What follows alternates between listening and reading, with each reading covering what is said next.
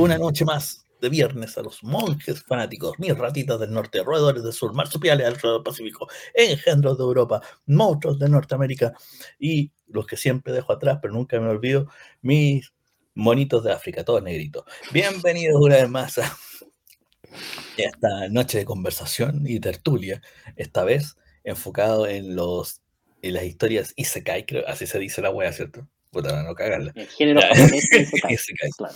Le doy el paso a la ¿Cómo estamos? Bien, bien, aquí estamos en noche de viernes, el cuerpo ya no lo sabe porque a esta altura los, los de 40 y algo ya no, no salen a carretera, sino que se van a dormir temprano. Eso es lo que Por eso, pero el cuerpo lo sabe, es viernes. Por eso, saben a comprar que es viernes, entonces tienen que ir a acostarse temprano. Es día de dormir. Saludamos a Icónico. Hola, buenas noches a todos. Eh, estamos con panel completo para hablar de este tema tan entretenido. Eh, voy a aprovechar una vez al año, que decirlo por lo menos, eh, las opiniones vertidas en este programa son de exclusiva responsabilidad de quien las emite. Así que no me, no, yo no me asusto. Lo quiero harto, ¿eh? somos amigos y todo, pero... quiero harto, no me Cada cual es responsable. Claro, traducción le todas las burras que digan meteoro son culpa y responsabilidad de él. Gracias. Como siempre, el comentario progre de icónico para partir nuestro programa. Y saludamos a Jovito que estaba con problemas técnicos. No sé cómo estamos. No, todavía no, no con problemas técnicos, pero todavía Seguimos con problemas técnicos todavía sin audio. De... ser el, el, encargado de traducir al lenguaje de señas para claro. Exactamente. Para... la inclusión. Decían que no éramos tan inclusivos, pero siempre nos acordamos de la inclusión. Aquí el monje. mudo. A todo esto, como siempre, saludando en, en, forma de saludar a la inclusión, arriba el patriarcado. Comencemos nuestro programa. Por favor, ni siquiera tenemos gente en el chat todavía viendo este programa. No importa, importa. Hoy no pusieron el aviso todo esto. De que estamos, hagamos una reunión de pauta mientras comentado. Ahí sí, ahí apareció tu voz. ¿Eh? Apareció Jueguito. Habla, pues. Sí, ahí te escucha. ¿Se escucha? Estoy hablando. Sí. Sí, está vivo. Bajito, pero se te escucha. Ahí no. Sí, tuve que cambiar a, audífonos. No quiso agarrar de esta cuestión, no sé qué onda.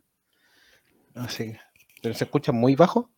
No, no bien, pero porque tenía el micrófono pegado. Ya, Señor, de, de acercar. Sí, lo suelta y sonó, pero ya sabes. El productor de la, el anuncio estuvo puesto a la hora de siempre e incluso un comentario para que se No, me gustó la foto que pusiste en Facebook. Yo quería la de Ah, la de los demonios. Yo quería la de Doom. Yo pregunto porque Facebook ya, ya no es una red social que yo entre ni siquiera para compuchar. En mano, tengo ni siquiera lo saqué de mi teléfono, lo radiqué hace meses, por no decir años, de mi teléfono. Puso una weá con arcoíris y pececito, weón. Estaba leyendo que Facebook había pasado de moda, pero como el mundo sigue girando, como que ahora está volviendo a estar de moda. Una cuestión ridícula, porque ahora que Twitter ya se está yendo al diablo, al tacho, Instagram, como para gente más joven, no sé, como que está volviendo Facebook. No, Twitter, es un basurero, güey.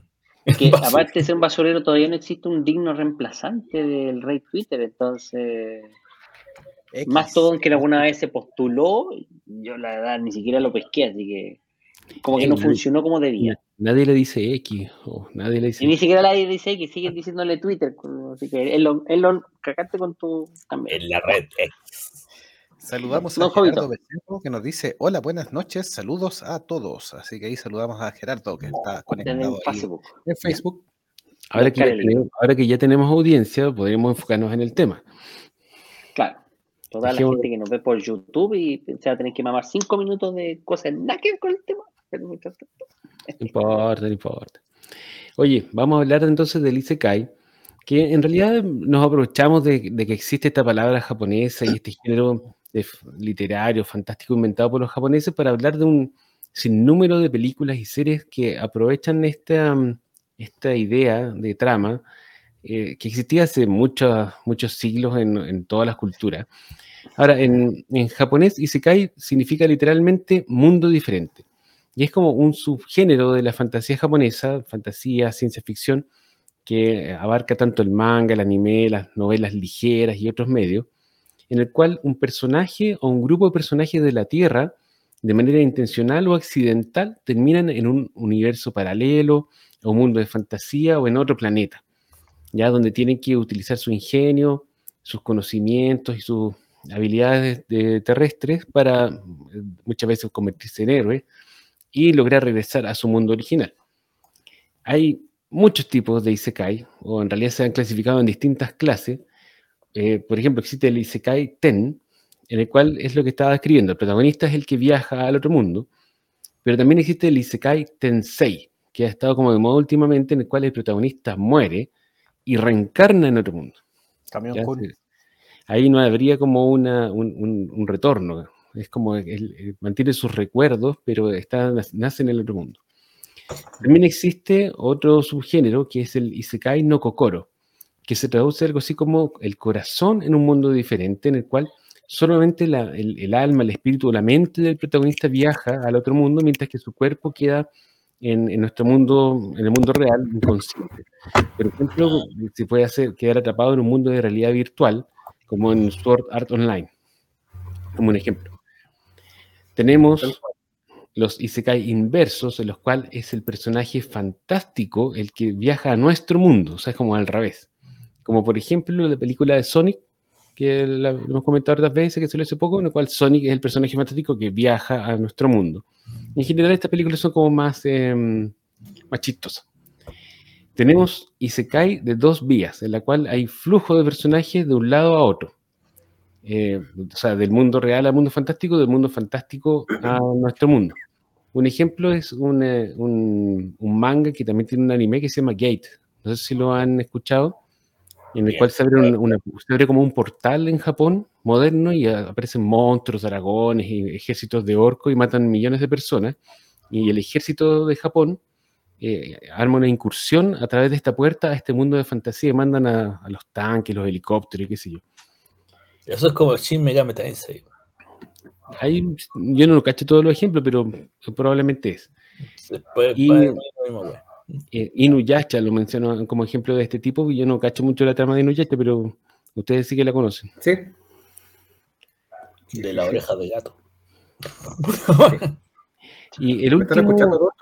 Sí, sí, se escucha. Y el último ejemplo, el último, la última clasificación es el Ijikan. En vez del Isekai es Ijikan, el cual eh, significa no otro mundo, sino que significa otro tiempo en el cual el personaje no es transportado a otro mundo, sino que es transportado a otro tiempo dentro de su mismo mundo. Un ejemplo de esto, más o menos reciente, Doctor Stone, no sé si la cachan. Sí, yo la vi. Son transportados a miles, de años en el futuro. Eh, hay otro que a mí me gusta mucho, que no es muy conocido, que se llama Doctor Jean. Es un manga en el cual un neurocirujano eh, tiene eh, sufre un golpe, no me acuerdo si tiene un tumor en el cerebro, y despierta en la época de la restauración Meiji que lo comentamos en el capítulo de los samuráis. Y ahí tiene que sobrevivir con sus conocimientos médicos, es bastante bueno. Oye, pero eso es como Futurama, Futurama, Futurama, sería un ejemplo de esto. El, como se llama? Fry despierta miles de años en el futuro. Y es como un pez fuera del agua. O sea, el, Ijikan. Bueno, no sé si quieren comentar algo hasta ahora antes que vayamos a revisar los ejemplos que tenemos. Señor Jovito, los comentarios. Quiero los comentarios. Eh, Gerardo Becerra dice, así como lo describe, tuvo su apogeo este género en los 90, con la visión de Scaflown. También hay vamos a comentar también, ahí nos pone otro ejemplo ahí. mm. who, eh, Hunt Sí, ese no lo ubico, así que. Pero Scaflown está en nuestro listado, así que tranquilo, ahí lo vamos a comentar también, porque efectivamente. Eh, queremos hacer igual esta fe de erratas de que esto es un, estamos tomando, como bien dijo icónico, la palabra Isekai para eh, configurar varias historias de, que conllevan este mundo, pero no son todos japoneses, hay algunas que son occidentales que obviamente se asemejan a este tipo de, de estilo. Sí, también hay que hacer el disclaimer de que claramente este es un tema amplísimo, muy amplio, eh, y probablemente hay muchos fanáticos que nos van a escuchar que son, pueden ser fanáticos del tema y van a notar que van a faltar algunos ejemplos. Eh, ninguno de nosotros es, bueno para leer novelas ligeras. Y parece que dentro de la género de novelas ligeras en Japón es donde el Isekai ha tenido mucho boom. Entonces, si echan de menos que hablemos de eso es porque no nos gusta meternos en temas sobre los cuales no cachamos lo suficiente porque no queremos hacer un nuevo especial de Pokémon y hacer el ritmo. Claro. No quieren hacer Pokémon de nuevo, sí. Exacto. Claro, si va a quedar como Palworld la wea. Entonces mejor. no, menos. Antes que nos demande Nintendo por un, otro podcast. Un especial de Palworld. Hagamos eso mejor. Apuesto que nos queda mejor. La primera película que vamos a hablar es una película clásica que hemos mencionado en este programa del año 1939, El Mago de Oz. Que si ustedes lo oh. piensan, es claramente un ejemplo de lo que estábamos señalando, porque aquí tenemos a Dorothy, que es transportada al mundo de Oz. Y tiene que. El primer tipo. Claro, un Isekai clásico. Y tiene que, con la ayuda de sus amigos, ahí el león, el espantapájaro y el hombre de hojalata, eh, superar distintos retos para conseguir volver a su mundo. Ahora, igual tiene, hay como una mezcla ahí medio extraño, porque pudiera al final interpretarse como que era un sueño, sería como este tipo de, de secane que se transporta solamente la mente de la persona, eh, queda un poco ambiguo, pero básicamente la idea de la trama del Mago de Oz es lo mismo que el Isekai en Japón. No sé si hemos hablado harto de esta película, no sé si quieren detenerse en ella. o sí, hemos hablado mucho del Mago de Oz, eh, hemos tocado varios de nuestros especiales. Eh, sobre todo el enano colgado el camino amarillo. el enano colgado el camino amarillo, que eso es parte del Isekai. Hicimos este especial de películas malditas, ahí lo mencionamos. Ahí, el enano colgado, es lo mejor de la película. El enano con plomo, había un montón de cuestiones en esta película por favor, a todos los que nos estén escuchando, si va a ver el Mago de Oz, por ABC motivo, tráete de buscar las primeras versiones, aunque en VHS, porque todavía no corregían al colgado, todavía estaba ahí. Bueno, el segundo ejemplo que vamos a mencionar eh, está basado en un libro, tiene más de una versión eh, cinematográfica y es Alicia en el País de las Maravillas. Eh, tenemos la versión de Disney, tenemos la versión de Tim Burton. Básicamente Alicia, tras caer por la madriguera del conejo blanco, explora un mundo fantástico, medio surrealista, así como onírico, donde se encuentra con personajes extraños y enfrenta distintos desafíos para lograr recuperar su, normalidad. Nuevamente, como que se guarda un poquito aquí los principios que estábamos mencionando, porque finalmente Alicia fue al País de las Maravillas o lo estaba soñando. ¿Qué dice Jovito, que es el fanático número uno aquí? De Lewis sí va, va, va,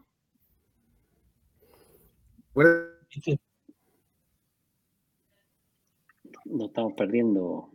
Bravo, el mago de Oz y Alicia, lo que hacen es mostrar un crecimiento del personaje. El personaje viaja a otro mundo donde tiene que generar eh, una pseudo viaje del héroe, cumplir un objetivo en la, en la vida y, que eso lo va a llevar a, volver cambiado, transformado a su mundo real. En el caso de Alicia es el paso de la, de la niña a la, a la juventud y a la, el paso de la pubertad casi ahí a, puertas de la adultez. Recordemos que la transición era bien, bien tenue, o sea, pasaban de niños casi al tiro a, adultos, lo que sería ahora adultos jóvenes o jóvenes, pero eh, cumple completamente, así que yo creo que dentro de la historia, eh, Alicia no tiene un sueño, por supuesto que se presenta como un sueño, pero hay atisbos de que lo que vivió es eh, real. Chan, chan.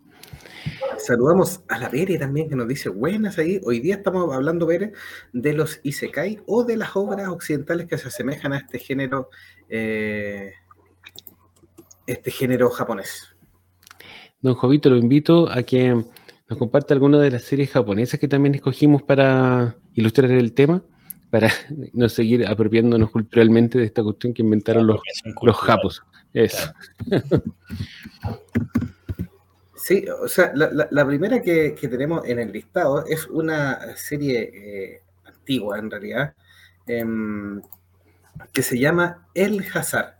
No sé si esta ustedes la vieron en, su minuto. Em, con el título original El Hazar, Magníficos Mundos, del año 95, creada por Hiroki Ayachi. Makoto y sus amigos son transportados a El Hazar, una mezcla bien etérea, tiene como atisbos también de la cultura árabe, también en, los ropajes, un mundo mágico lleno de criaturas y civilizaciones exóticas, donde deben enfrentarse a fuerzas oscuras mientras buscan una manera de regresar a casa. Sí, esta serie yo me acuerdo que estaba dentro del limitado catálogo de anime que teníamos en ese entonces. Y es doloroso que, que diga que es una antigua serie, porque yo me acuerdo de haberla visto cuando estaba en el colegio. Sí. me acuerdo que eh, Makoto estaba, era transportado con, era como un, gallo del colegio, de un colegio, con una de sus amigas del colegio y un profe. Y lo más chistoso era el profe, porque el profe era el profe de educación física, que era súper vicioso, alcohólico, y cuando se transportan a este otro mundo, adquieren poderes. Entonces, los poderes de este profe de educación física eran potenciados cada vez que él dejaba sus vicios. Entonces, él lo primero que hacía era dejar de tomar alcohol, entonces se volvía súper fuerte. Y cuando se le acababan los puchos, eh, su fuerza aumentaba así como 10 veces más. Eh, no es una serie muy, muy conocida. Yo creo que nosotros acá en Chile la conocemos porque, por lo que dije antes, es entretenida eh, y en realidad es un buen ejemplo del, género. Porque yo creo que para nosotros fue de, la, de las series como que nos vinieron a mostrar de qué se trataba esto de viajar a otro mundo. Sí, inicialmente la vimos con OVA, después tuvo su serie de televisión. Yo la OVA los vi, pero la serie de televisión no me, no me acuerdo. Eh, pero la OVA sí. Yo recuerdo esta serie de, esos ciclos de animación japonesa del colegio, en el cuarto piso. Bueno, bueno, no recuerdo más allá, bueno. Era legendario esos ciclos de animación japonesa del cuarto piso. ¿Qué quieres que te diga? Yo llevo en el... Cero control parental, bueno, ahí se mostró de todo. Sí, pues eso es lo que le da el sabor a la cosa. Por eso se llenaba también. Exacto, eso se llenaba. Bueno, la siguiente que vamos a hablar, no sé si Don Tela quiere opinar antes de que sigamos con el. Sigamos, sigamos. esta película está basada en una, en unos libros, una serie de libros. Eh, se trata de las crónicas de Narnia. yo creo que todos nosotros la hemos conocido. Tú, bueno, la novela es de, de C.S. Lewis, escritor inglés, y la adaptación cinematográfica original es del año 2005. Ya se trata de cuatro hermanos que estamos hablando de Inglaterra durante la Segunda Guerra Mundial. encuentran un armario mágico que los transporta al reino de fantasía de Narnia, que es un mundo que está lleno de criaturas místicas, animales que hablan, brujas, está el león.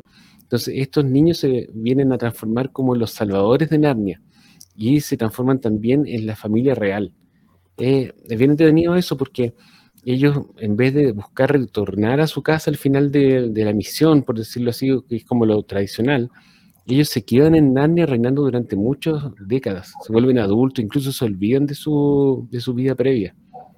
Eh, esta es una novela súper vieja, me parece que es de los años 50, en realidad no, no, lo tengo tan claro, pero ya tiene todos los elementos que nosotros estamos señalando de, este género, o sea, el, transporte de las personas comunes y corrientes este mundo mágico, eh, ellos, si bien eran niños, tenían cualidades bastante eh, sobresalientes, eran valientes, eran ingeniosos, eh, sin superpoderes, sacan adelante este, este reino que estaba embrujado. Incluso uno de los hermanos te traiciona al resto y después como que lo tienen que volver al, al lado del bien. eso yo creo que todos ustedes la conocen, así que cedo la palabra. Sí, ¿de la eh, sí, esta, esta serie, bueno, aparte de que se, tilda como de muy infantil, sobre todo los primeros libros, en comparación al clásico del Señor de los Anillos, que es como más embelesada, más compleja y todo lo demás. Me refiero por como historias, no como este mismo género. Eh, claro, Narnia es, eh, es, la historia más infantil, más, más abierta, más completa. Em, que eh, sigue como un poco la historia de, distintas etapas de, los héroes que al final las películas hicieron como más popular, porque acá no sé si Narnia, aparte de ser un grupito selecto el que la, ubicaba mejor, eh, al final las películas como que lo trataron de, popularizar, pero no tuvo ese enganche tan, fantástico. No sé qué opinará el resto. Ahora a mí en lo personal no me gusta mucho, no encontré muy soporífera la historia. Yo tuve que leer Narnia en el colegio, pero no me acuerdo si cuando estaba en el colegio con ustedes. Quizás antes. no, a mí también me tocó antes. Me tocó antes leer Narnia, una serie de libros. Entiendo que son siete libros. Corríjanme si me equivoco, si me faltó uno. Son siete. Eh, son siete libros. Eh, C.S. Lewis era contemporáneo de Tolkien. En más de alguna vez se tomó una cerveza en algún bar literario con él. y tenían una visión distinta que se refleja bastante bien en, en sus obras. O sea, la, historia, sí. Eh, la mano de Lewis es totalmente distinta a la de Tolkien, tocando elementos que son similares en algunos momentos. El, eso sí, Narnia nunca tuvo tanta popularidad como el trabajo de Tolkien. Yo creo que siempre estuvo como, la, como a la sombra, un poco. Claro, más, eh, como dicen ahora, boutique, que tan, tan pitucamente dicen aquí en Chile, un trabajo más boutique, algo más, tal vez un poco más de nicho, más para... Yo creo que no, no, entendiste el concepto de boutique, pero ya no importa. Es que yo lo encuentro una super estupidez, así que me río de Pero el, el tema es que es, como más para eh, los aficionados más acérrimos. Tal vez un público más infantil, como bien decían, dirigido un poco más infantil, la, la obra de Tolkien tal vez un poco más adulta eh, a, la lectura. Eh, a mí me gusta Narnia, me gusta como historia. Es una, em, es una historia muy bonita, si uno se lee todos los libros, tienes el panel completo. vamos a tirar spoiler porque una obra al final Narnia muere, el mundo se destruye. Pero mientras dura toda la historia es bastante interesante, está muy bien armada, como eran los clásicos de esa época. Lamentablemente las películas no tuvieron el impacto que esperaban, era una apuesta para tratar de sacar dinero de lo que había dejado el Señor de los Anillos a con Peter Jackson. Y no, no tuvieron la misma respuesta. También tuvieron problemas de producción que hicieron que se cambiaran incluso de casa productora. Entre la 2 y la 3 ya hubo otra casa productora que tomó el, barco, ya después de la 3 la recaudación no justificó el seguir con el proyecto. Así que simplemente llegó hasta ahí. Eh, yo aún así, a pesar de que las eh, películas muchos van a decir que son un poco flojas, eh, yo recomiendo que las vean. Son entretenidas. no al nivel de Peter Jackson, obviamente, pero son entretenidas, le hacen justicia un poco a la historia. Oye, la, mm, hay rumores de que van a hacer un remake. No, está confirmado. Ah, sí, los, rumores. los derechos los tiene Netflix. Los compró el año, a principios del año pasado. Ya, entonces prepárense que en la, en, la, en, la, Inglaterra de la Segunda Guerra vamos a ver niños que son negros y asiáticos, bueno y gay. ¿Lo va a hacer Netflix? Netflix ha aprendido, ha aprendido. Lo otro que iba a decir es que eh, era como la droga de.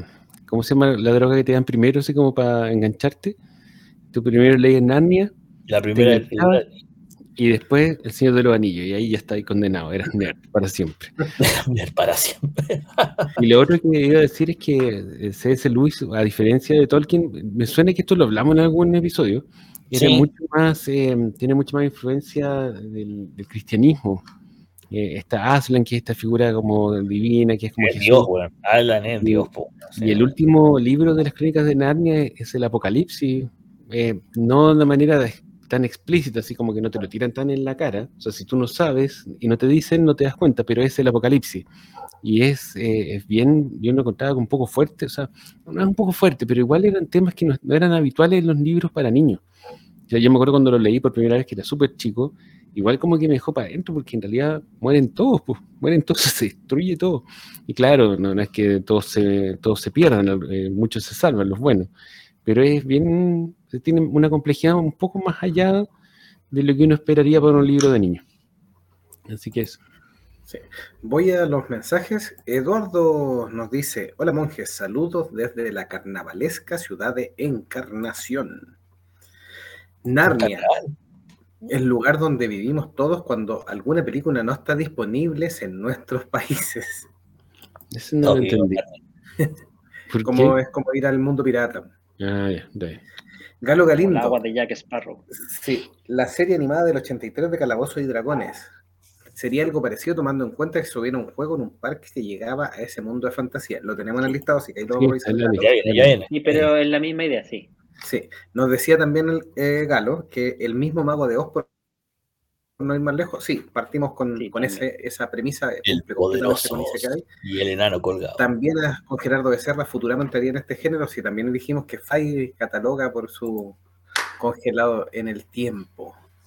Sí, eh, declaramos a Galo Galindo que ya hablamos del mago de Oz, porque no nos no, no, no van de cobrando después. Y eh, sí, solo complementar que efectivamente yo creo que las crónicas de Narnia tienen eh, una lectura eh, cuando uno es chico y cuando uno lo, lee más de adulto. Yo lo volví a releer hace unos seis años atrás, siete años atrás, eh, tiene otro, otra, otra lectura bastante más adulta y uno ahí descubre que Luis, eh, a pesar de que parece infantil, es bastante más elevado de lo que uno piensa con este tema de las asociaciones eh, religiosas también que mete. Hay, hay, que pensar que él se reencontró con el tema religioso. Y el, el libro 6, por ejemplo, El sobrino del mago, está muy, es como que tomó copete con, con Tolkien y Tolkien hizo el Hobbit y él hizo el sobrino del mago. Tienen, están absolutamente muy en, en la misma línea. Así que se nos conectó en el Twitch Mauri que nos dice, hey, muy buenas, aprovechamos de saludarlo, dice todo el bien día de hoy, sí, estamos hablando de los Isekai, principalmente occidentales. Excelente. Así que muchas gracias ahí por estar en la transmisión. Transmisión. En la transmisión. Nosotros le completamos la palabra como termine la oración. Termine la oración de transmisión. Sigamos.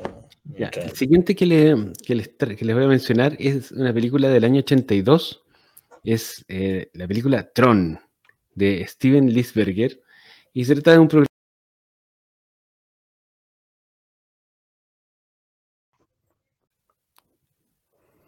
Nos caímos. Volvimos, tuvimos un problema técnico, el ratón maricón nos bajó por Narnia. No, nos flipiamos, nos flipiamos. Ya. Pero sigan, estamos, hablando, estamos hablando de Tron. No sé cuánto se alcanzó a escuchar. No, dale de nuevo, dale de nuevo. ¿Alguien la vio? No, listo, siguiente. ¿Cómo no viste Tron? La original, sí, todos vimos Tron. Es un chiste de los Simpsons, hombre, ya. Ya, entonces el programador queda absorbido por un mundo digital donde debe competir como en unos juegos así como juegos olímpicos pero mortales para sobrevivir y derrocar al tirano maestro de los juegos. Esta película tuvo después como una secuela, en realidad es, es una secuela, eh, salió en los años 2000 y ahora estaban haciendo la tercera parte. Sí, pues ya va para la tercera Tron, volverá Daft Punk para la tercera. Porque se, están separados, pero han ganado más plata desde que están separados que están juntos. Volviendo al tema, volviendo al tema de la película, esto es un clásico de Disney que si bien a su estreno no le fue bien, a Tron, cuando la primera cuando salió. A la secuela tampoco le fue bien. tampoco le fue bien, pero curiosamente tuvo la misma suerte. Tuvo la misma suerte, o eso es cierto, que tuvo la misma suerte de esas películas que les va mal en el estreno en, la ronda del cine y después de la noche a la mañana se vuelven de culto. Es una película que tiene una estética muy potente, entonces como que igual te queda en la retina, aunque tú no, no ubiques la película, igual ubicas un poco la estética de estos colores neón, mucho negro, bueno, la música de Daft Punk para la segunda película es súper buena, entonces como que uno le queda un poco, aunque la película no la, no la caches mucho. Sí, en realidad Mira, e, es una premisa interesante, muy vanguardista para la época también en, ese sentido, esa ciencia ficción de los 80, con ese eh, miedo eh, inherente al futuro y a las máquinas que, que apretaba el botón de la bomba atómica. Sin embargo, es un es una buena película. Eh, me alegro que haya resurgido de la ceniza en realidad, porque esto estaba, Tron había quedado como en la sección de culto de Disney y había muerto hasta el final, hasta que apareció de nuevo con la segunda. La segunda no es tan buena, hay que decirlo. Pero bastante me la película. Lo único bueno que tiene es la banda sonora, como dijimos.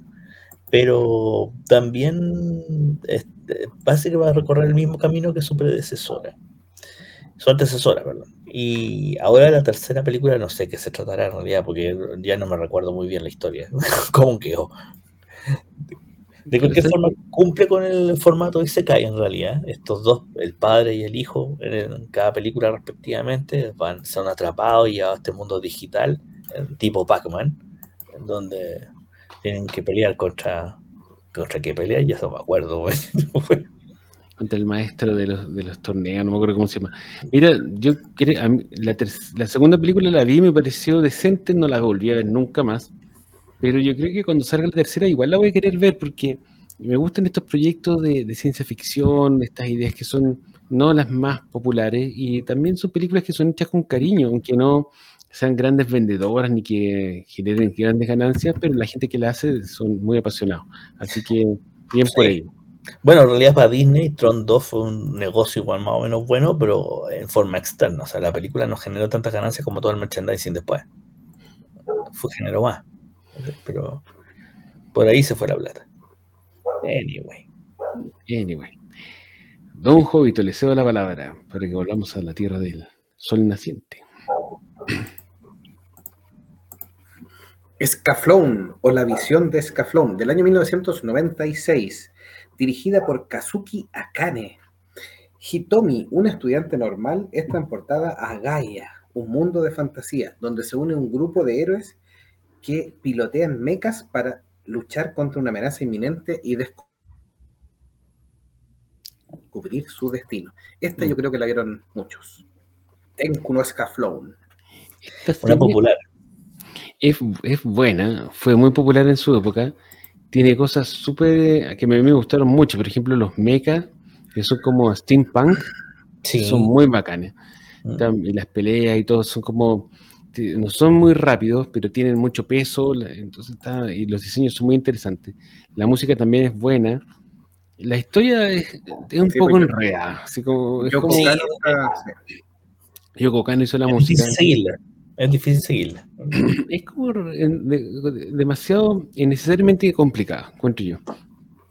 Pero igual es una serie súper recomendada.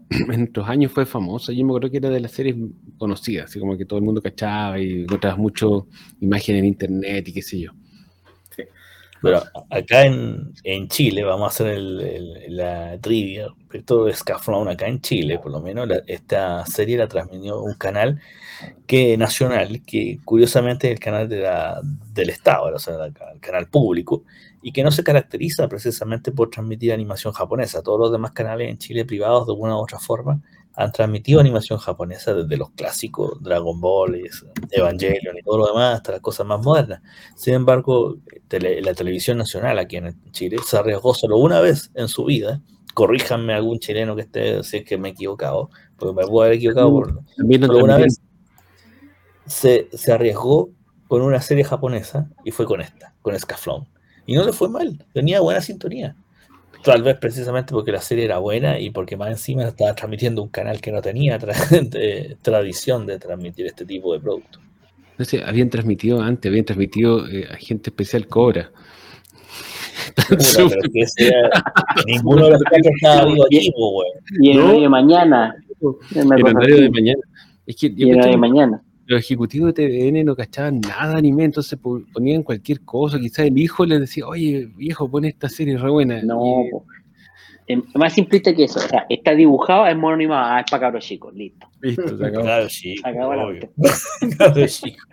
Aquí en, Escaflón, aquí en Escaflón, Gaia estaba formada por eh, la civilización atlanta.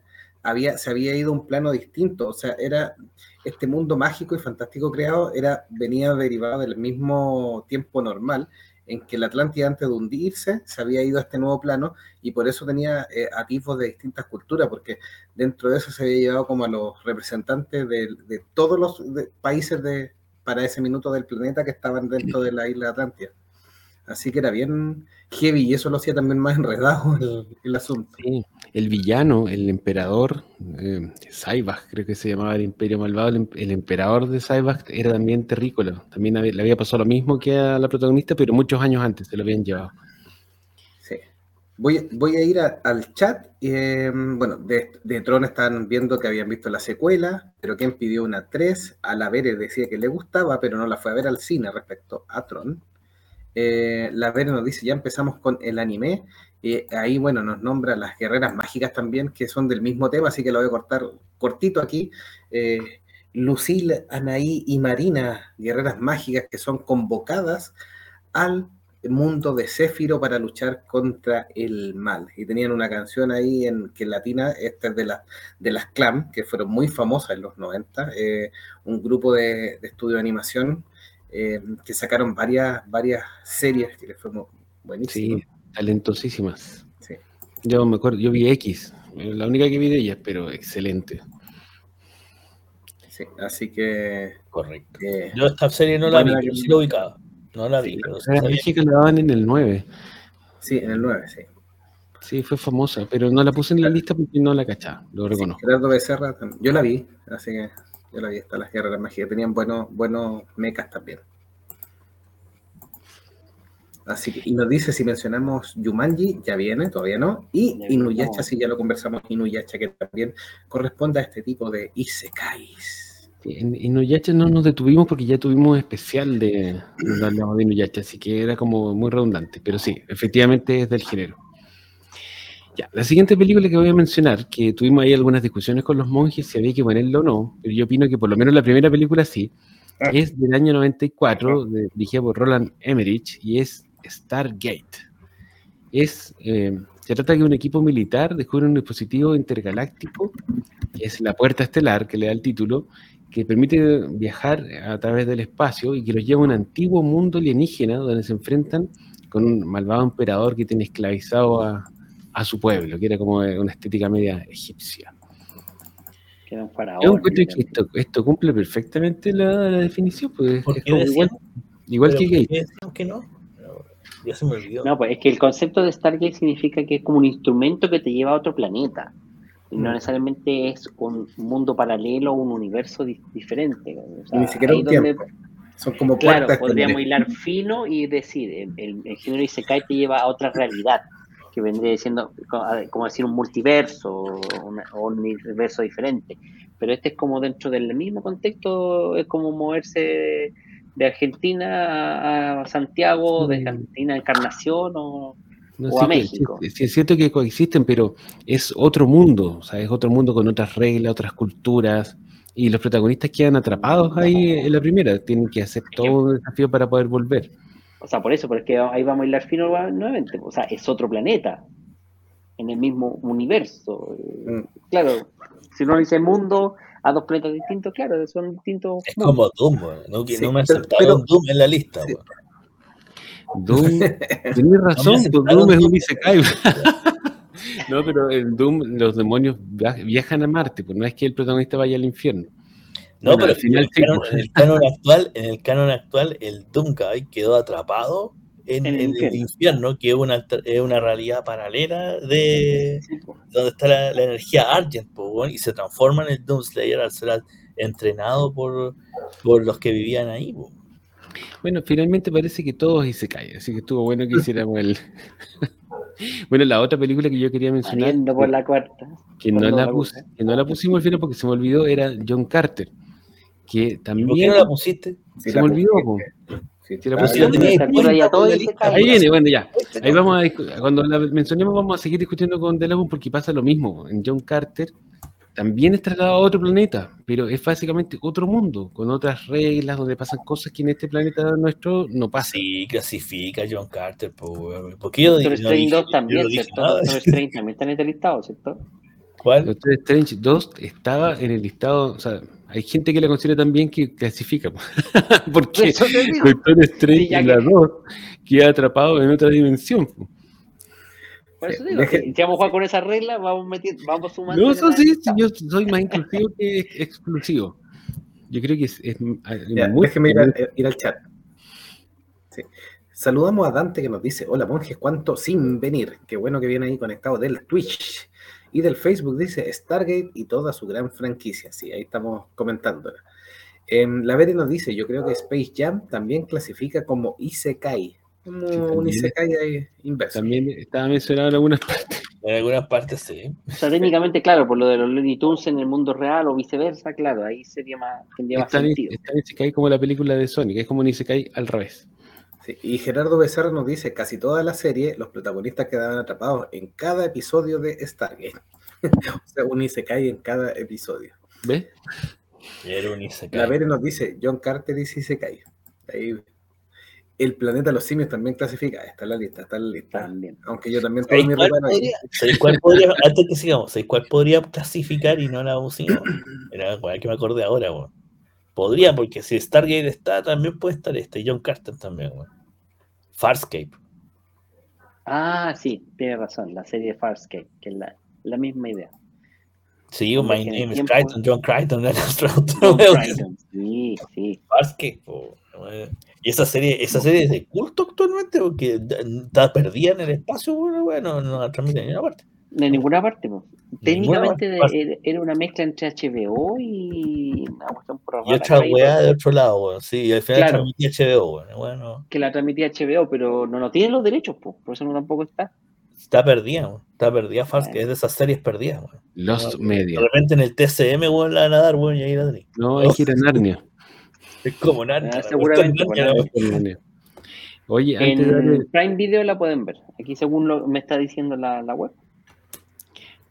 Antes de devolverle la palabra a un Jovito, podríamos redondear en John, lo de John Carter. Eh, también le hemos mencionado, una película del 2012, dirigida por Andrew Stanton, que es del equipo de Pixar, y se trata de un veterano de la guerra civil en Estados Unidos que es transportado a Marte, donde se ve envuelto en un conflicto entre civilizaciones y descubre que por la baja gravedad de Marte tiene poderes extraordinarios, puede saltar súper alto, tiene mucha fuerza. Es una película que a mí me encanta, la encuentro fantástica y que le fue pésimo cuando salió en el cine porque la campaña de marketing que le hicieron fue muy mala. Como que vendieron una, una, idea de una película muy distinta a la que realmente era y no, le supieron sacar partido a su elemento positivo. Una película muy divertida, de aventuras, con criaturas místicas, eh, en un lugar exótico. Es bien bueno. Yo la vi hace poco, la vi el año pasado con los niños y me gustó de nuevo. Oye, ahora mirando la, fotografía de nuestra transmisión de John Carter, donde sale el monstruo atrás, otra, otra, otro videojuego que también ahí se cae, Quake, el primero. El marine era transportado a un mundo, a, un, mundo mágico, A un mundo tipo infierno. claro, era como medieval, un mundo medieval con monstruos y, y mataba igual. pero, en, la, segunda ya se abandonó esa. No, ahí, ahí aparecieron los strokes. Los strokes, pues, no, alienígenas invasores. Sí, pero, pero en la primera no, el, el Marine de Quake era el Rancher, eh, va a un mundo fantástico. Y tiene que destruir al, al, malo en ese. Bueno, no se preocupen de la historia de Quake, no se pongan puristas, porque como bien dice el gran John Carmack, la historia en un videojuego es como en una porno. Tiene que estar ahí, pero no es importante. Así Oye, eh, una pequeña cápsula. Farscape está disponible gratis en el, servicio streaming de Plex, que también tiene canales propios. Ahí, ahí la pueden ver gratuitamente. Don Jovito, les cedo la palabra para que volvamos a. Solo, solo de John Carter que Disney también la tiene en carpeta para sacar una serie, por si acaso. Ya, puro negro ahora con Percy Jackson, pues, weón.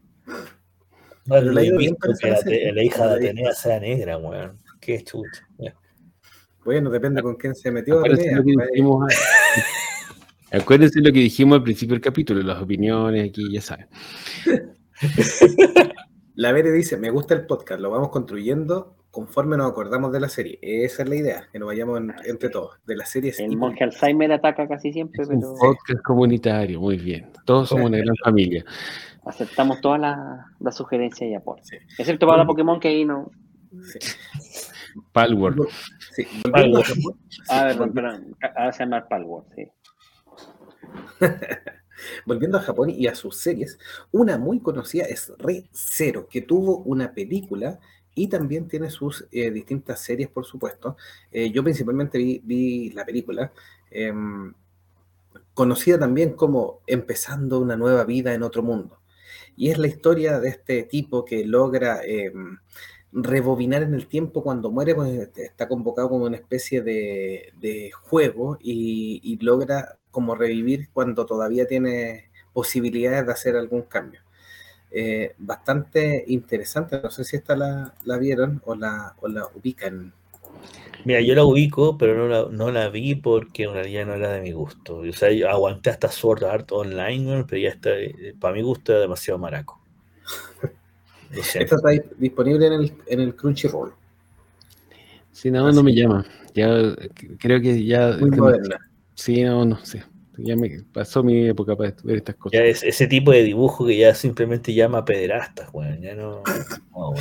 Vamos a leer este comentario que eh, acorda a eso. Las opiniones de este podcast boutique son mera responsabilidad de mi Podcast Boutique. No sé si eso es una alabanza o. ¿El podcast Boutique el voz icónico o el pozo que era boutique? Pegó. La Vere dice, la dice que Recero no la ha visto. No sé, no se me resisto. Algo no me llama la atención. Sí, es bien conocida, pero. Y Gerardo Becerra dice que el príncipe del rap es Isekai, porque el protagonista se va al mundo mágico de Belén. Sí, clasifica totalmente. Yo creo que es como una deconstrucción del género, pero sí, clasifica. Saludamos a Giovanni Segarra también desde Lima, Perú. Un gran abrazo ahí a Giovanni que nos escucha por el Facebook. Así que, pero Recero, otro ejemplo de Isekai japonés. Ya, la siguiente película que vamos a mencionar ya la habían pedido en el chat. Y es del año 95, dirigida por Joe Johnston, y es Jumanji. La primera, dos niños liberan a un hombre que había estado atrapado en un mundo mágico al interior o generado por un juego de mesa, el que se llamaba Jumanji. Y al liberar a este hombre que había estado atrapado, no sé, décadas, desencadenan un montón de peligrosas criaturas y desafíos que deben superar para cerrar el portal y salvarse ellos mismos y a la ciudad. Este yo creo que sí es un Isekai. Ahora es de, de los dos tipos, es un Isekai tradicional al principio, la historia de este niño que queda atrapado, y después es un Isekai al revés, son las, criaturas las que vienen a, nuestro mundo. Y, la secuela, la secuela también es un Isekai, pero del más clásico, porque ahí los, los personajes son atrapados al interior del juego y tienen que superar los desafíos para poder volver. Este yo creo que es una gran... Es una gran saga. Reconozco que la tercera película todavía no la veo, pero la primera es un clásico y la segunda es bastante decente. Por lo menos es entretenida y uno se ríe. Sí. No, han perdido la, magia. clásico, sí. O sea, eh, en, ese tiempo, igual siendo un poco más lenta, me atrevería a decir, eh, la magia, la, la historia eh, te va atrapando en ese desarrollo que tienen los protagonistas. Una Kristen Stewart de. No, perdón, Kristen Dash eh, súper jovencita, la, la, novia del primer Peter Parker de la cine, Spider-Man. Em, y con Robin Williams haciendo el, protagonista principal de la historia, y, que es atrapado cuando niño y vuelve, no sé, eran 20 o 30 años después, a tratar de eh, terminar este juego de Jumanji. Es una película interesante, entretenida para ver, y cada vez que la piden en el cable o en otro servicio de streaming la ponemos, y ya después cuando Dwayne Johnson toma la batuta y actualiza la franquicia, eh, qué bueno que no hace un remake tratando de copiar a la original, sino que hace una versión propia eh, con más humor, más modernizada, y obviamente también más efectos especiales por, por temas de presupuesto, etcétera. Pero que como bien dice Icónico es entretenida, es como, eh, sin ser mejor que la original, tampoco la copia y al mismo tiempo la homenajea. Y por tanto, toma los elementos importantes de la saga, los revitaliza, le da un humor, eh, pone a Kevin Hart ahí como el, medio compañero de, este, de, esta roca imponente. Ana Karen Gillian ahí que también le da el toque chistoso, agradable y, y que también va creciendo con los personajes. Y, y un Jack Black así que, que le da la, la, cota de humor en todo sentido. Así, un personaje que originalmente es una niña que en un cuerpo de hombre y más encima este hombre robusto como Jack Black. Así que no, una película muy entretenida y que la segunda parte, ahí yo encuentro que bajaron un poquito, ¿eh? como que la hicieron por cumplir. la tercera, dices tú. Está la tercera de este caso. Sería que sería la segunda de La Roca, pero sí, la tercera, como bien dice. A mí no me gustó tanto, encontré que era más de lo mismo. La mm, película original de Jumanji fue dirigida por Joe Johnston, que para los que no le suene, es el que dirigió Querían encoger los niños, Rocketeer, de Parque Jurásico 3, que no hay que mencionarla mucho, y dirigió la primera de Capitán América, Capitán América First Avenger. Así que es un tipo que, si bien no es tan conocido, tiene muy buenas películas y verdaderos clásicos. Sí, buen punto. Bueno, confieso que yo nunca he visto ni una Jumanji, así Son buenas, son entretenidas. Son entretenidas, sí. No es así como una obra culmine del séptimo arte, pero es una película entretenida para ver un domingo en la tarde. Ah, más estaba viendo la película de terror extraterrestre de la época, weón. está. La Vere nos dice, yo vi la película de la caricatura, mi mamá la odiaba, es que me ponía a gritar Jumanji cuando estaba viendo la intro. Em, dice, hay una película muy con Christian Stewart muy parecida a Jumantic, pero que va, viajan en el espacio, ¿se acuerdan? Satura. Satura. Satura, es, exactamente igual, pero en el espacio. Eh, no es mala, pero no es Jumanji. Jumanji es mucho mejor, pero Satura. Y sale Josh, eh, Josh Hartington también, el cabro chico, parece. Pues. Parece. No, ese sí que no me tincó. Sí. Yumanji, buena saga. La primera es un clásico ya de culto. La secuela tienen típica película de La Roca. En México teníamos un parque jurásico. Los animatronics eran una belleza. Sí, Satura no es mala. Eh, eh, lo que pasa es que es más plana que, que Yumanji. No tiene a, Robin Williams que, le da mucho más carisma a la primera película. Pero eh, rescata hartos elementos de un juego de mesa y es bien, bien familiar. O sea, vale la pena. ¿Sigamos? Sí. Sí. Dale. Sí, yo, yo quería nombrar que en, Japón eh, es muy común que esto Isekai hay un gran protagonista que se ha hecho famosísimo, que es el famoso camión Kun. Y es porque en muchos animes el, inicio del proceso para mandar al protagonista al otro mundo viene con un camión.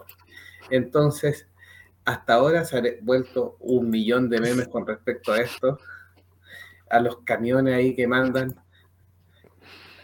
personaje al otro mundo con el Isekai. Así que quería mencionarlo ahí porque es parte de los comentarios que aparecen ahí.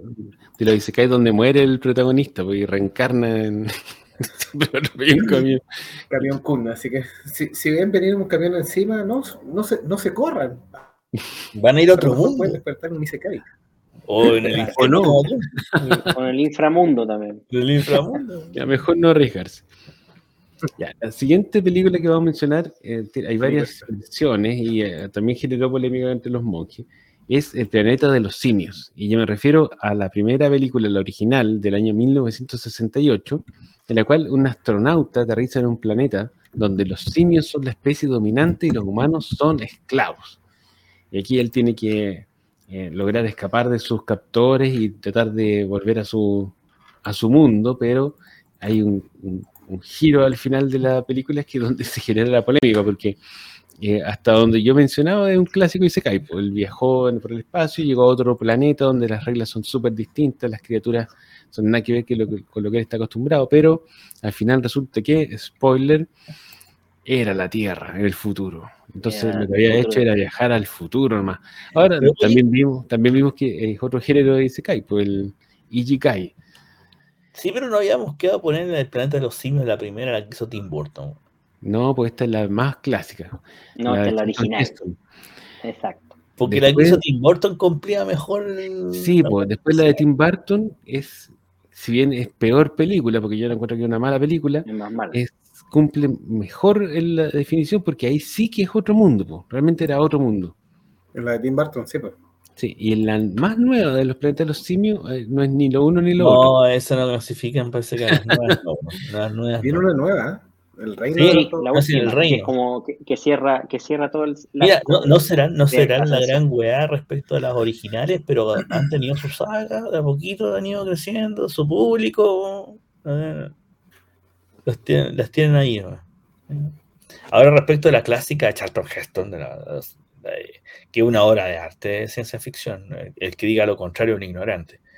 Pero a mí, a mí, a mí parecer no, no clasificaba tanto, en realidad. como no. Sí, polémica aquí, polémica. que no. O sea, es verdad, es un subgénero del Isekai, estamos claros. ¿eh? Pero así como meterla dentro del Isekai con calzador, como he hecho con varias otras que estamos mencionando. claro, pues. Yo, yo voto que no. Y mantengo mi opinión. La Vere dice que qué buena película, es una maravilla, la tengo fresquita en mi memoria. Me encantaba verla. Y dice, el prota cree que está en otro planeta. Él piensa que es una civilización de otro mundo. Amo esta película, me fascina. Yo tengo la colección de, las clásicas del planeta de los monos. Es que es el chiste, porque el, el tema de que te convencen hasta el final, hasta la última escena, de que es un viaje a otro planeta. Y y cuando se revela la verdad es el plot twist que nadie, se, nadie que la haya no la haya visto se esperaba, es el punto. Es uno de los mejores plot twists de la historia del cine. Sí, Entonces, claro, a diferencia de la saga nueva, que en realidad lo que hace es como te contarte toda la historia de cómo los monos tomaron el poder. Por eso que si bien se llama el planeta de los simios, claro, te va contando esa historia, pero no, no tiene ese eh, evento de viaje eh, temporal o, o de cambio te cuenta la historia, no, Tiene el nombre, se acabó. Don Jovito, le, lo invito a que lea los mensajes y después, si quiere, nos cuenta de otra película o otra serie japonesa. Ya. Eh, me faltaba solo un mensaje que dice: Saludos, monjes. Les recomiendo una película coreana, se llama Junto a los Dioses. Es de un bombero que muere y tiene que ir al cielo y el infierno para ser juzgado. La van a subir. Eh, ahí se le cortó el mensaje, sí. O, ¿Dónde la van a subir? Ahí está, la van a subir a Netflix. Ah, la van a subir a Netflix, ya. Así, la van a subir a Netflix son dos películas, parte 1 y parte 2. Eh, la vamos a tener anotadita ahí junto a los dioses. Yo he visto varias coreanas. Yo tengo un único tema con algunas series coreanas que de repente uno va a verlo y, uno dice ya, 40 minutos por episodio, más que suficiente, o 50. Y va, va, va a las series coreanas y tienen, no sé, 16 episodios y de una hora 20, que una semana. mucho, mucho. Mi vida eso, realmente es un poco. Sí. La siguiente eh, anime es bastante conocido, eh, Sword Art Online, que tiene obviamente bastante, bastante fanaticada, eh, conocida como SAO, es una serie de novela ligera japonesa y obviamente cumple con todo el, tema de, este traspaso a otro mundo donde el protagonista pasa del mundo real a un mundo de fantasía em, y tiene que obviamente eh, primero ambientarse en todas las reglas del juego que lleva jugando mucho tiempo y poder eh, pasar este, esto, es lo que se llaman estos videos de, mm, de rol masivo, o de realidad virtual masiva, entonces eh, eh, tienen que obviamente eh, lograr pasarlo porque también hay una, amenaza de que qué pasa si, si mueren en el mundo en el mundo virtual y obviamente hay mucha sospecha que la muerte en el mundo virtual conlleva la muerte en el mundo real. Así que no sé si hasta ustedes la vieron. Sí la yo la vi tiene, tiene ah. varias varias eh, sagas. Yo, hay varias temporadas y varias como, no sé si llaman temporadas, pero son varias historias distintas después, pero yo vi la original. La primera, Sword Art Online. Eh, bastante maraca para mis gustos, pero por alguna razón me enganchó la wea y la vi. Eh, en los tiempos en que todavía estaban, o por lo menos te recordaba mucho a los que jugaron Ragnarok, que hayan jugado Ragnarok, y yo también lo jugué esa wea, me declaro culpable eh, recordaba mucho ese videojuego porque era básicamente lo mismo, es decir, un MMORPG, o sea, un, rol masivo o en línea, en donde uno escogía una clase y iba matando desde la web más ordinaria hasta ya ir a, hacer raids con otros usuarios y matar jefes y seguir creciendo, el clásico. Em, también eh, tenía la misma temática que tenía Ragnarok, que te podías casar con una con un personaje femenino si era masculino y viceversa, aunque obviamente uno nunca sabía lo que había detrás de la pantalla, porque había una, novia andando y capaz que era un guatón asqueroso hasta el otro lado, que, que haya saber. Em, como serie, pero tuvo, tuvo su público porque le fue bastante bien y generó más historias para adelante, ¿cachai? También salieron videojuegos, hasta hace poquito todavía salían videojuegos de Sword Online. Eh, se los recomiendo a la, gente fanática de animación japonesa que quiera ver una serie más o menos bastante cliché en algunos puntos. Eh, no, no hace nada nuevo, no, no, es rupturista en ningún sentido, pero te puede llegar a entretener. Yo confieso sí que hay que ver la original, no allá más para adelante se echa a crear la weá y un circo travesti, pero quédense con la original nomás y, y, con eso basta y sobra. Eso. Julito nombraba ahí a eh, el Isekai Green Green, pero es como del 2000, eh, si, no, si, mal no recuerdo. Ese, lo fue a buscar y no, tan viejo. Sí, saludos monjes, nos pone ahí también. La Vere dice, no sé, no me la vería, siento que es muy de niño rata, eso de viajar a mundos de videojuegos. Puede ser. Saludamos a Ranger Grayson que dice, saludos queridos monjes, llegando medio atrasado, pero con descanso en Arica. No, Oye, hablando de mundos de videojuegos virtuales y todo, ¿y a dónde ponemos a Matrix, weón? Sí, también traté de encajarla en alguna parte y no, me calza, weón. Matrix eh, Revelación, estoy hablando de la última. la, original es como, la original es como Neo, Tú eh, has vivido toda tu vida en un mundo de fantasía, pero no lo sabías. Entonces, eso como que, ¿dónde está? ¿En qué categoría está eso? Es como si vamos a pelear. Es como no, nada, ¿cómo a pelear? Tampoco, sí, o sea, según yo tampoco sería Isekai, porque básicamente no es que esté viviendo en otro mundo, es una, es una irrealidad que después despierta el mundo real. Entonces, se supone que aquí el protagonista vivo o muerto se transporta a otra realidad. Ya, entonces mejor dejémoslo fuera, Matrix. Por ahora dejémoslo fuera. Sí, pero siga con su siguiente ejemplo. Ya, la siguiente no es una película tan conocida, pero encaja tan bien en la clasificación que decidí ponerla igual. Se llama Un niño en la corte del rey Arturo. Es del año 95, dirigida por Michael Gottlieb, y trata de un jugador de béisbol que es transportado a la época del rey Arturo, donde usa sus conocimientos modernos para ayudar en la corte y enfrentarse a desafíos medievales. Es una película medio conocida, yo siempre la oigo nombrar, pero no la he visto. Bodrio, weón. Qué bodrio. ¿Tú la viste? No, no la he visto, pero ya con puro ver la imagen que estoy transmitiendo me tinca bodrio, güey. Este, este cabro salió después en American Pie, es uno de los protagonistas de American Pie. Ya, bueno, está bien, la, vamos a mencionar porque clasifica y, coincide, pero está bien, entiendo que no hay mucho que decir de esta película. La siguiente que Meteoro va a querer opinar un poco más. Sí, espere, espere, deje ir con los mensajes. Dale. Ranger Grayson dice, hay muchas series Gans y he visto el resumen del héroe del escudo. Eh, la teníamos en la lista, pero yo creo que la vamos a soltar porque yo no la he visto, pero dicen que es muy, muy buena. Eh, es un tipo que es convocado para defender el escudo, también es convocado a un nuevo mundo como uno de los héroes, eh, cumple completamente con el Isekai, está disponible en Crunchyroll y dicen que es buenísima, pero yo no la he visto. Pero es de las que ubico, más o menos. Eduardo Ramos también pregunta, ¿Cómo será un circo travesti? Es que acá tenemos. No, lo googleé. No lo googleé.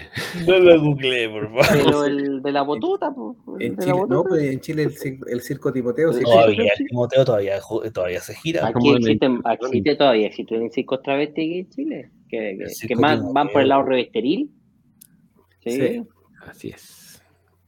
Bueno, pero respondámosle a nuestro. Nos respondamos a nuestro Respondámosle a nuestra audiencia. Un circo, acá en Chile hay una, variable del revisteril, como bien dice de alguno, o sea, de, estos shows más picarescos, sin ser obviamente nightclub, las weas todas obscenas y las minas bailando en el poste.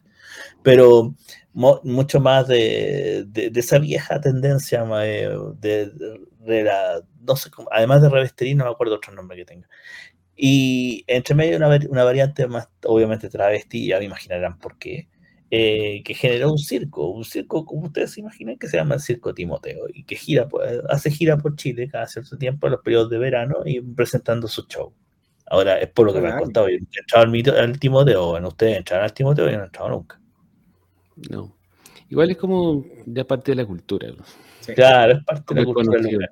A lo mejor, eh, claro, en, sus respectivos países, para todos los que nos escuchan de Latinoamérica, tal vez no existe algo como existe el, tío, el circo Timoteo acá.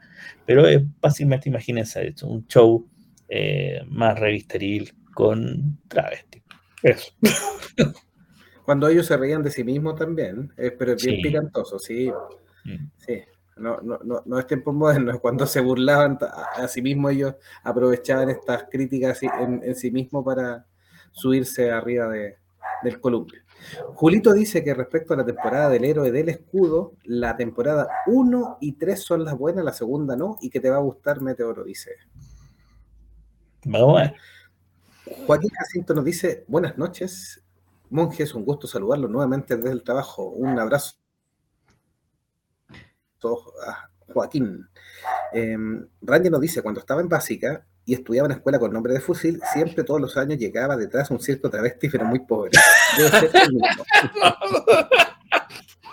Eso es en Santiago. Así que debe ser el mismo circo, así que. El mismo puede circo. Que sea el mismo Timoteo, sí, puede ser, puede ser. Prosiga para que no caigamos de nuevo. No, ya, ya, ya estamos viviendo mucho ya. Sí. Era, ah. Timoteo, ¿era Isekai o no era Isekai? Eh, no, no, ahí se cae, pero nunca se sabe porque yo no tengo idea qué pasa dentro de la carpa, bueno. Capaz que hay un portal, bueno, Oye, quería mencionar que está empezando a llover acá en Coyhaique, lo cual es muy bueno porque tenemos un mega incendio forestal. Estamos todos preocupados porque están quemando los, los, ¿Y los 30 grados cómo les fue la semana con eso? Sí, pues tuvimos 31 grados, que ha sido la temperatura más alta del verano. Y muy seco, hace muchos días que no llueve y empezó un incendio y ya lleva muchos cientos de hectáreas consumidas, dos días. Están todos los bomberos ahí vueltos locos tratando de apagarlo. Y corre viento, pero no llueve. Y ahora está empezando a caer un poquito de agua, así que súper bueno. Ya, la siguiente, yo creo que este sí que les va a gustar. Tiene dos versiones. Vamos ahí a ver si el, cumple el estándar de Lagoon para ser considerado y se cae. Se trata de las películas de Super Mario. Tenemos la del año 93 y la del año 2023. No es necesario que les cuente de qué se trata. ¿Qué opinan? Yo digo que la del 93 sí ahí se cae. Y la del 2023 también, pues.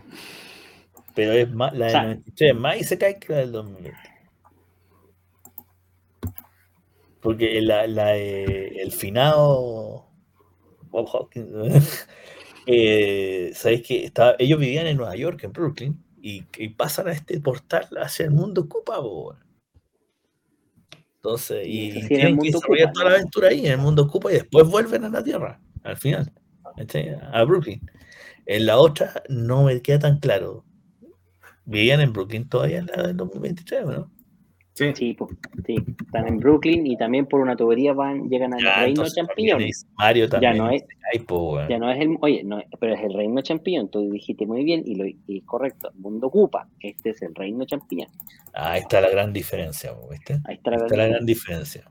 Por la cual clasificamos esto como dice Sí. Yo siempre he dicho que ha sido muy eh, eh, subvalorada la primera película de Super Mario Bros. Sabes que es una buena adaptación Cyberpunk, weón, del programa. Se fumaron una de las buenas y, se pusieron. Es una excelente película. Mientras que yo le guisamos y, ¿cómo se llama el protagonista que hacía de Mario? Toman, pero así. Se, tomaban los champiñones junto con, con otras cosas más. No, pero este ahí se cae por todos lados. Sí, no, aquí nadie discute. Es, ah, aprobado. Caso cerrado. Don Jovito, le doy la palabra. No, no, sí, yo concuerdo, sí, está. Sí, cumple, va a otro mundo, así que en los dos casos. Y, creo, como dice Meteoro, que la, la, la, eh, la de los 90 es tan mala, tan mala que a la larga buena. Qué buena a la larga, tan mala que es de otro mundo, ¿eh? Y se cae, pues. Alejandro Pereira nos recomienda dos Isekai de Netflix. Uno es Alice in Borderland, que es japonés. Em, está basado ah, en un japonés, si no me equivoco. Es muy, la serie es muy buena. Sí, sobre todo la primera temporada. La segunda a mí me gustó, pero la, primera es súper, súper buena. Estos tipos quedan atrapados como una especie de eh, dimensión alterna, porque están como. Eh, que mezcla un poco como de videojuego, pero de sobrevivencia, bastante gore y bastante eh, extremo y bien entretenido, así que lo recomiendo Alice in Borderland. Sí, muy, muy buena, sí. Sí. El anime Mi tío es de otro mundo, es, todavía no la veo, así que no la sabría decir que buena, la recomienda. A Icónico lo están atacando los, los, conejos pirómanos, tal, cual. Oye, esa Inuyasha, yo, no sé si es un mito. ya, ya, la mencionamos. Sí. Ya, ya lo dijimos. y Gerardo dice que la película Live Action nunca existió. está en negación, está en negación. Está en negación ahí. Y le va a mandar esas escenas de Yoshi eh, saludando a Daisy. Que aquí no sé si se llama Daisy, eh, Peach, Toadstone o... Daisy. Peach, Peach. Piches, piches, piches. Ya, don Jovito, le doy la palabra para que nos hable de algunos animes ahí de, de Isekai. Uno que conocemos todos, Digimon.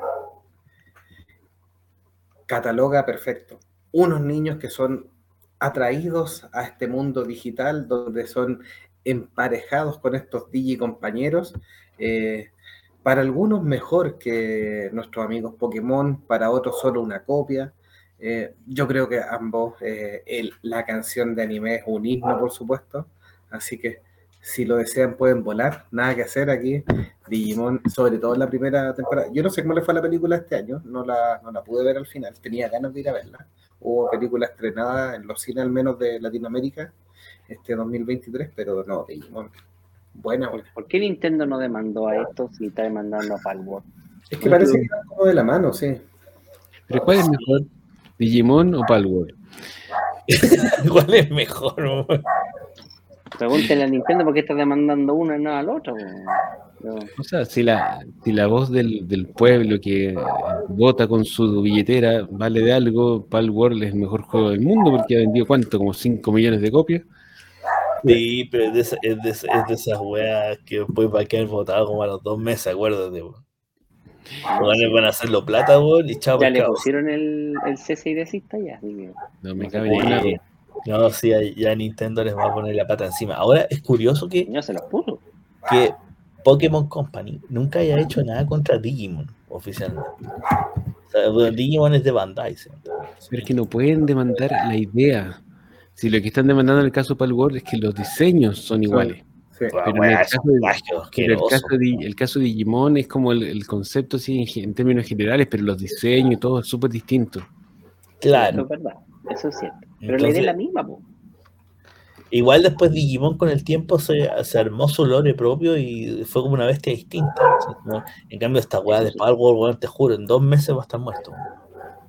Así como tanto otro, weón. ¿no? Es, es, es un, Pokémon con rifle, weón. Claro, pescaron Fortnite, weón, lo pusieron con Pokémon, weón, con el otro weá más, y ahí salió Palworld. Así que va, va, a durar menos que un Candy la weá. Ahora, volviendo al tema principal, eh, Digimon, como digo, es una bestia distinta que con el tiempo se encontró su identidad, también su público. Eh, desde las canciones, como viene aquí, Jovito estaba cantando, si tú lo deseas puedes volar, hasta la historia también, incluso la historia de los cabros chicos que eran los, como los amos de los, los que se transformaban en ángeles, también por ahí había un arco más o menos interesante. Eh, ya actualmente ya hace mucho rato que no sigo nada de Digimon, así que me quedé con las originales, bueno, sería.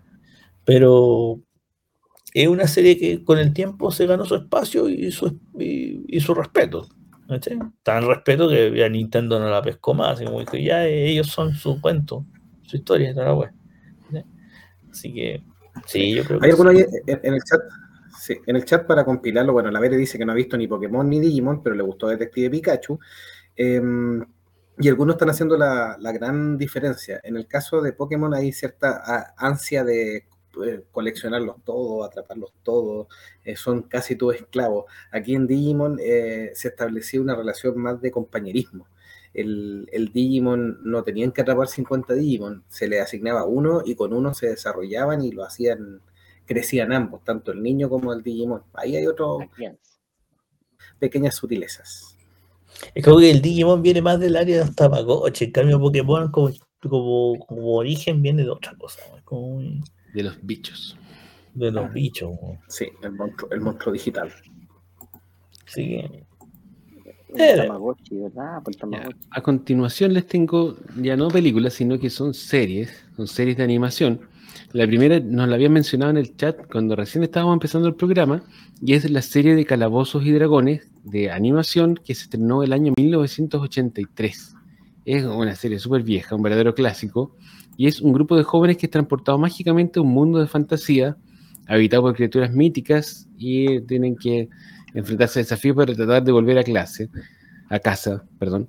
Y cada uno de, de, ellos y todo el mundo está basado en los juegos de rol de calabozos y dragones. El, cada uno de los niños eh, queda como con un rol, un personaje de, del juego y todo el mundo en el cual está ambientado también es el mundo de calabozos y dragones. Yo, yo creo que para muchos, para mí por lo menos fue como mi introducción al, a este mundo. Yo no, no, lo cachaba de los juegos de rol porque era súper chico. Y después, claro, me hizo mucho sentido cuando ya entendí de qué se trataba. No sé si ustedes vieron esta serie, yo me acuerdo que la transmitieron en la televisión abierta acá. Sí, pero harto años después, bueno, nosotros ya teníamos como siete años por lo menos. Sí, no, sí, sí, éramos, éramos más viejos, porque yo me acuerdo que habían unos libros también, de editorial Timun Más, que los compró mi hermano, y mi hermano es menor que yo, así que tendríamos como 10 o 12 por ahí.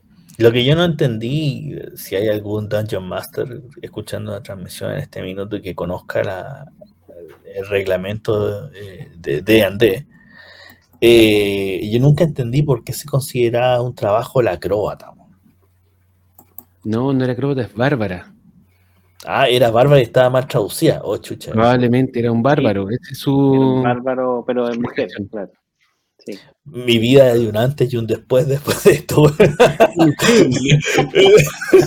un antes y un después Quizás estoy equivocado, pero así lo interpretaba yo. Porque era como incoherente la agua, ¿cachai? Todas las profesiones, que, los trabajos que había en el pala, ¿cachai? El, el bárbaro, el, el, elfo maraco, el mago, que no le sale ni una wea, ¿cachai? Todo. Y, y salía, y este que en español, y yo nunca me preocupé tampoco de buscar en inglés qué wea decía, pero la acróbata, y decía, ¿qué, mierda es una acróbata, weón? un orco, weón, se la violaba de una, weón. No, sí, pues sí. Le hacía acrobacia. Le hacía una acrobacia, ahí con el palo todo.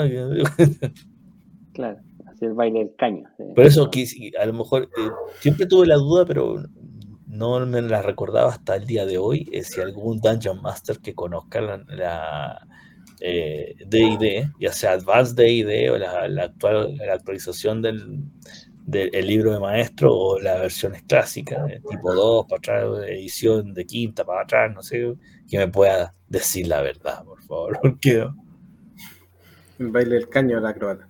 El baile del caño, exacto. Sí, Mira, incluso eh, si le hubieran puesto bailarina, lo entendería, porque bailarina y bardo son trabajos dentro de la... que entiendo que están reconocidos en D&D, pero así como que la acróbata. De cualquier forma, la serie, eh, como bien dice Icónico, sirvió de introducción para muchos al mundo de Dungeons and Dragons. Em, no era una gran serie tampoco, así que los que no la, los que no la vieron no se perdieron de nada. Eh, había mejores series en la época, de otras temáticas, obviamente, pero había mejores series en la época que Dungeons and Dragons. Sin embargo, tuvo su corrida bastante buena. Eh, duró, no recuerdo cuántos capítulos, pero tuvo una cantidad de capítulos decente. Y después desapareció el tiempo y quedó dentro de del panteón de las series de los 80. Sí, nos decían ahí Ranger Grayson si teníamos Samurai Cibernético, eh, pero no, me sonaba. Está en el género. Em, así que no sé si calza con ser además un Isekai. Ahí no me recuerdo. Eh, la Vere nos dice Calabozo y Dragones. Qué buena serie, me encantaba. La vi en televisión abierta y la cortaron la mitad. Sí, hubo quejas de que era satánica. Ah, verdad. Ranger Mason dice. Inquisición. Nunca noté eso. O sea, pero ojo, ojo que eso no solo fue en Latinoamérica, también en Estados Unidos. Eh, recuerden que la serie Stranger Things eh, hace una parodia con respecto, no sé, no, no es parodia, como, pero eh, ejemplifica una alusión. una alusión, gracias. Es una, esa es la palabra perfecta. Esa es la palabra perfecta. Es una eh, alusión a ese mismo punto y a las quejas de que el que el cabro que jugaba rol y que jugaba Dungeon Dragon era satánico. Sí. Sí, es que, es que los que conozcan el documental respecto al origen de los, de los juegos de mesa, prácticamente del, estilo Dungeons and Dragons, o Magic, cosas de ese estilo, eh, sabrán que en la época en que eh, fue famoso D&D, se salió un grupite que eran los típicos que apelaban, por ejemplo, lo mismo que dicen que los videojuegos matan el cerebro, ya, ese mismo grupo de padres y, y, además, y demás gentes, eh, regidores, trataban de cuestionar el, el, origen de estos juegos y que a la larga muchos los satanizaban. Entonces, de ahí la polémica con que podían ser malas influencias para los cabros chicos. O sea, la cabeza del origen pero una de las cosas que se decía era por el tema de la magia y cómo se, se, jugaba, que eran satánicos. La vieja. Eran otros tiempos en los cuales la iglesia tenía mucho más poder que lo que tiene hoy en día.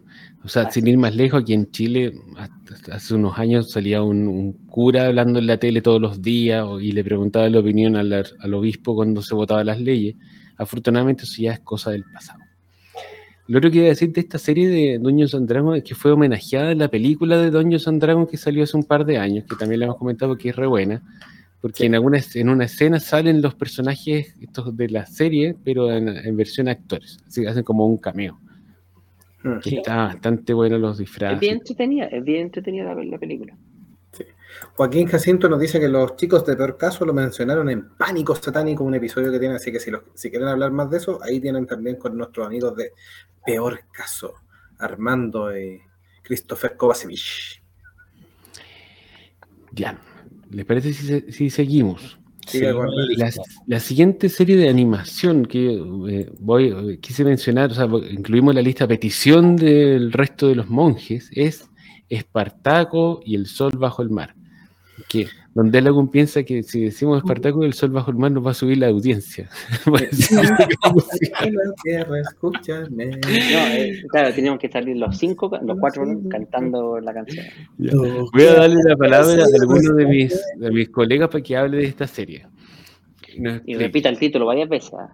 A ver, tengo que, decir la verdad, en, en esas super reuniones de pauta donde estamos hablando, qué tontera, menos esto, se me ocurrió decir, ¿por qué no ponemos Espartaco y el sol bajo el mar? Porque en cierta forma Espartaco viajaba a otros mundos, a través de los estratos que tenía que ir pasando hasta que llegar al... A, puta, ¿cómo se llama la web? Arcadia. Arcadia, Arcadia, donde está el sol bajo el mar y hay que, reactivar el sol. Entonces... No pues, sí. no, pues si la historia original es que los dos niños eh, caen claro, Ricky Mac caen por un agujero y llegan a este mundo de Arcadia. Y ahí empiezan el viaje para subir a la estratosfera, hasta, la parte superior, por los distintos estratos. Entonces igual clasifica como dice Kai. Sí, no, según el criterio de Delagun no? clasifica, porque Delagun dice que si es el mismo mundo, no es, pues no vale. Sí, porque yo, yo decía que sí, porque cuando, mira, a ver, ellos están explorando las cuevas, y lo que hacen es perderse, pero cuando ellos se pierden pasa mucho tiempo en que son rescatados por Teddy, se ayudan a Arcana, encuentran a Espartaco porque no encuentran al tiro a Espartaco, encuentran primero a Arcana. Eh, y, por, y, Arcana está, la, mandaron, eh, Arcana es como un cyborg. Ah, y, o, una mujer sintética en realidad. Y la sí, es como, un, ser sintético. Sí, la buscan, la mandan a la superficie a buscar porque se supone que en algún minuto, esto es cuando se hubo el, gran cataclismo y quedaron encerrados en la Tierra, tenían un sol artificial que empezó a eh, menguar, entonces necesitaban reactivarlo. Y Espartaco era una tribu que en algún minuto cuando ellos se establecieron, la tribu dijo no nos podemos quedar encerrados acá y se extendió de Arcadia.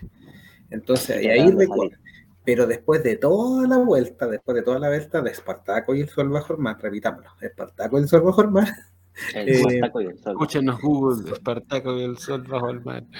Solamente se habían perdido como un par de horas. Entonces, eso, eso lo hace hacer un Isekai porque en cierta forma como que pasaron una especie de, de mundo alternativo. Y por ahí podría ser. Voy a aclarar a los que nos escuchan y que no conocen la historia clásica de monjes fanáticos.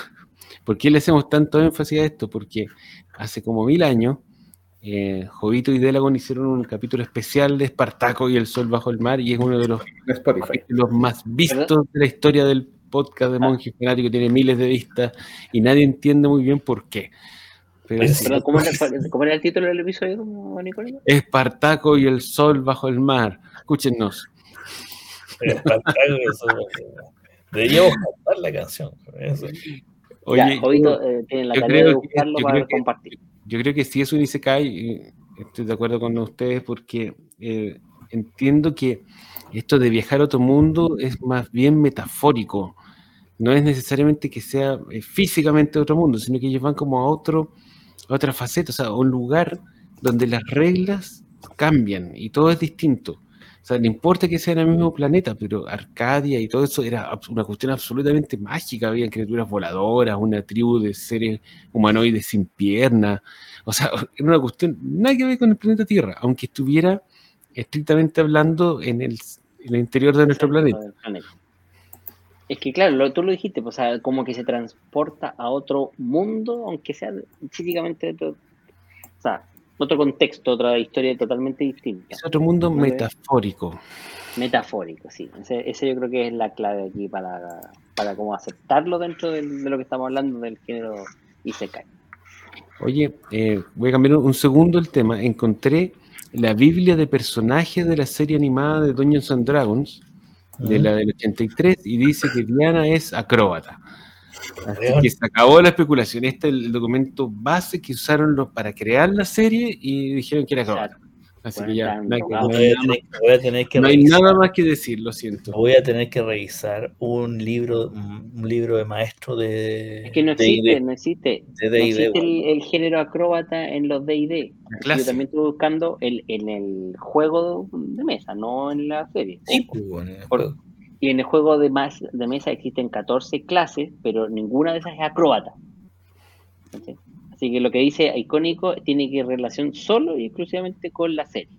Seguro que se pitearon, se, fumaron a algo, pues ya. era, para poner una, era para poner una mina más, weón, esa weón.